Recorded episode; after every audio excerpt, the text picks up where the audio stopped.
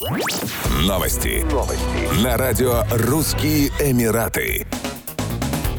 40-летний мужчина из Аджмана по имени Саджат Хан стал жертвой криптомошенников, пытаясь найти вторую жену в приложении для знакомств Tinder. Девушка, с которой он познакомился онлайн, представилась Анной и предложила ему инвестировать в криптовалюту под названием BIS, уверяя, что инвестиции изменят его жизнь. В результате отец пятерых детей перечислил своей интернет-подруге 47 тысяч долларов, которые откладывал на покупку дома. Кроме того, он уговорил вложиться в криптосхему двоих друзей. Максин Али и Ака потеряли 11 тысяч и 3 тысячи долларов долларов соответственно. Саджад Хан рассказал, что никогда не видел свою собеседницу в реальной жизни. Между нами не было ничего общего, но она вела себя дружелюбно и была очень разговорчивой. Она называла меня дорогой, а я ее принцессой. Я искал спутницу жизни и увидел в Ване идеальную жену. Она сказала, что хочет открыть студию йоги, и это меня впечатлило, сказал потерпевший. После непродолжительного интернет-романа мужчина остался с разбитым сердцем и пустым кошельком. Он поделился своей историей для того, чтобы обезопасить других жителей ОАЭ от интернет-мошенников.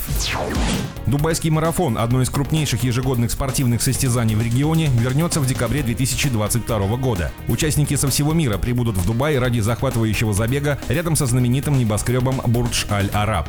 Марафонцы смогут выбрать для себя дистанцию в зависимости от уровня своей физической подготовки. Опытные бегуны попробуют свои силы на сложной 42-километровой трассе, а для участия всей семьей организован забег на 4 километра. Юридические лица также могут зарегистрироваться для участия в марафоне, но стоит обратить внимание, что должны быть заявлены как минимум 3 сотрудника, а в забеге на 10 километров 5. Все участники марафона получат памятные призы, футболку, медаль и сертификат.